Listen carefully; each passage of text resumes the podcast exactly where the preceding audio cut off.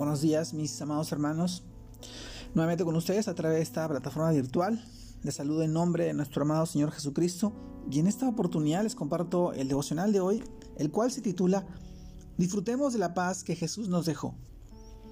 Y en este título nosotros vamos al pasaje que esta vez encontramos en el libro de Isaías, el cual nos dice capítulo 26 versículos del 1 al 3, en aquel día cantarán este cántico en tierra de Judá. Fuerte ciudad tenemos, salvación puso Dios por muros y ante muro. Abrid las puertas y entrará la gente justa.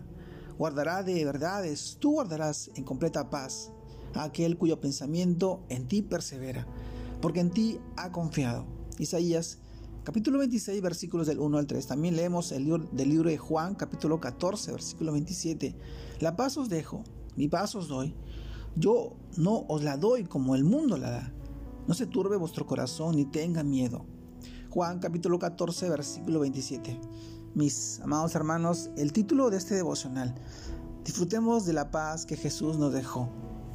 Y en estos pasajes del libro de Isaías y también del libro de Juan, nosotros reflexionamos y sabemos que la porción de la Biblia de Isaías nos habla de una ciudad fortificada, porque Dios ha puesto la salvación como muros y antemuros, una ciudad abierta, para un pueblo justo que ha guardado la fidelidad, aquella en la que están los que han afianzado su mente, su pensamiento en Dios y están guardados en completa paz. Esta es la paz que el Señor nos brinda.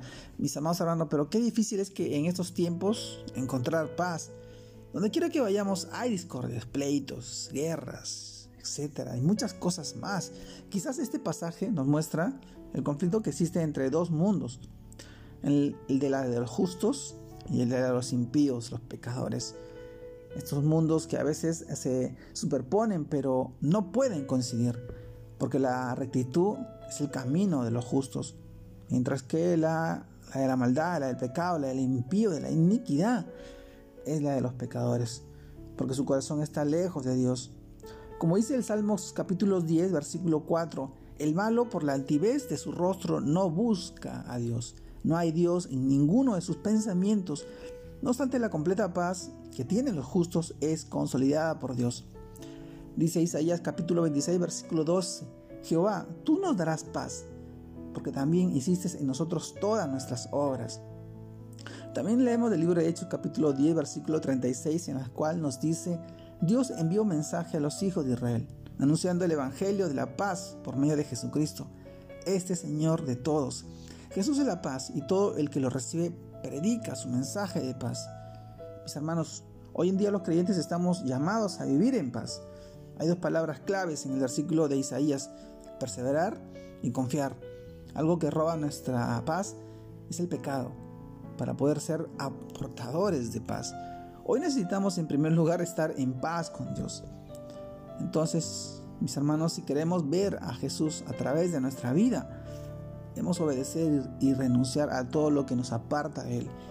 Vivir en santidad, en armonía, vivir con paz, vivir en paz, en una verdadera relación con Dios y con los demás y con las demás personas. Esto, mis hermanos, nos conducirá, nos conducirá a una correcta relación con otros, con los demás. Recordemos también lo que dice en el libro de Hebreos capítulo 12, versículo 14. Seguid la paz con todos y la santidad, sin la cual nadie verá al Señor. También leemos de Filipenses capítulo 4 versículo 7, el Señor promete llenarnos de su paz. Y la paz de Dios que sobrepasa todo entendimiento, guardará vuestros corazones y, y vuestros pensamientos en Cristo Jesús. Mis hermanos, es la seguridad de que si perseveramos y confiamos en Él, a pesar del caos que nos rodea, guardará nuestras mentes centradas en Él para que tomemos decisiones sabias y tengamos fe por eso no debemos desesperarnos, sino permanecer en su camino, teniendo paz en nuestros corazones. Recordemos que la paz es el fruto del Espíritu Santo que debemos disfrutar independientemente de las circunstancias, de las cosas que pasen a nuestro, alrededor. El Señor nos promete su paz y es la paz que nosotros hoy necesitamos para poder ser de bendición y disfrutar al lado de nuestros seres queridos, siempre llevando el mensaje de su evangelio y su palabra mis hermanos, hoy te mando un fuerte abrazo, Dios te guarde y te bendiga, que el Señor te dé paz, que el Señor te dé esa fortaleza para que tú puedas sobreponerte y levantarte y llevar este día a día, esta semana y todo lo que hoy se te presenta y solo, y solo, solo confiando en el Señor tú podrás tener esa paz. Dios te guarde y te bendiga. Saludos a todos mis hermanos. Un abrazo grande a la distancia.